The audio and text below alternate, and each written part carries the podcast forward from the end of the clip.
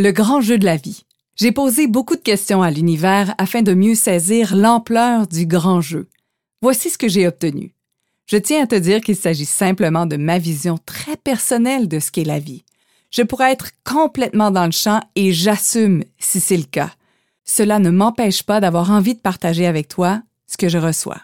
Peu après la naissance, notre connexion à la source s'embrouille peu à peu, si bien que nous oublions complètement notre infinité pour intégrer l'expérience humaine. Et si notre grand jeu était de retrouver notre chemin vers la source? J'aime imaginer que nous avons été implantés avec des petites épines, des petits cadenas ou des parasites pour ressentir la lourdeur, les irritations, les inconforts à certains moments de notre vie. Lorsqu'ils sont activés, ces indices nous indiquent l'endroit où il est grand temps de creuser pour se libérer. Et si à chaque fois que ton être est en souffrance, tu prenais conscience de l'indice à découvrir? Et si à chaque fois que ton être était en état de joie ou de grâce, tu en prenais conscience aussi? N'est-ce pas absolument phénoménal? Nous jouons en temps réel et nous avons constamment des informations sur la suite des choses. Alors, comment naviguer dans ce grand jeu? Selon moi, avec un sonar appelé la conscience. Sonar, selon le dictionnaire Larousse, appareil de détection sous-marine utilisant les ondes sonores et permettant le repérage, la localisation et l'identification des objets immergés.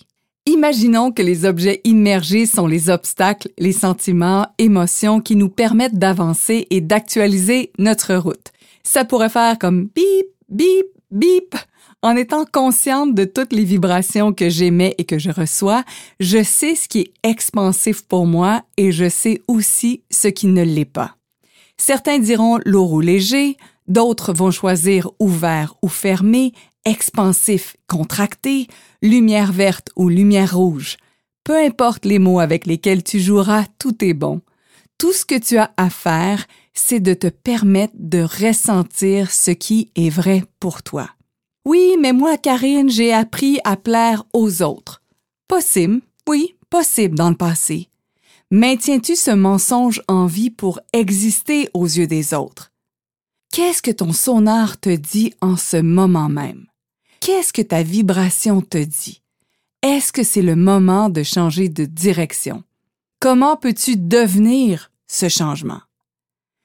Es-tu assez égoïste pour vivre une vie à propos de toi et non pas à propos des autres? Oui, oui, j'ai vraiment dit le mot égoïste. Et pour certaines, peut-être que ça coince un peu. C'est pourquoi je te donne tout de suite un extrait du livre Le Vortex d'Abraham, un groupe d'entités canalisé par Esther X. Laisse-moi te dire ce qu'elle a écrit dans son livre. Certaines personnes critiquent l'importance que nous accordons au fait de se sentir bien, nous accusant d'enseigner l'égoïsme. Et nous reconnaissons volontiers que l'égoïsme véritable est au cœur de notre enseignement. Car si vous n'êtes pas assez égoïste, si vous ne vous souciez pas de vos sentiments, si vous n'êtes pas disposé à réorienter constamment vos pensées jusqu'à vous sentir bien, vous ne pouvez pas vous aligner à la source en vous.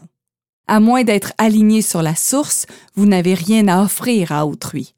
L'alignement sur la source, être à l'intérieur de votre vortex de création, faire un avec la version élargie de vous-même est la forme ultime d'égoïsme. J'avoue que j'ai lu ce passage à plusieurs reprises. Peut-être voudras-tu également réécouter. Ce que je retiens, c'est le dernier bout.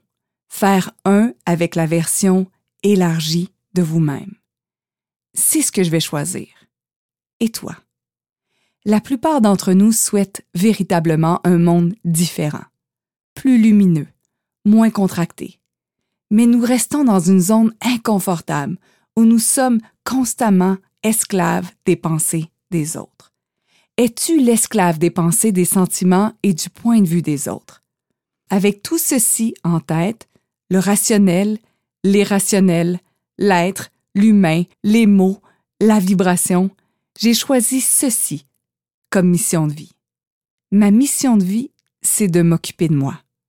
Ma mission de vie, c'est d'avoir du fun. Ma mission de vie, c'est d'honorer mon corps. Ma mission de vie, c'est d'avoir une vie orgasmique. Ma mission de vie, c'est d'être égoïste. Et le plus important, je suis ma mission de vie. Alors oui, oui, belle amie, je vais m'occuper de moi de façon excessive, parce que quand j'élève ma vibration, c'est là que je me connecte à la source. C'est là que j'entends toutes mes réponses. C'est là que je suis dans une joie et un bonheur incommensurables.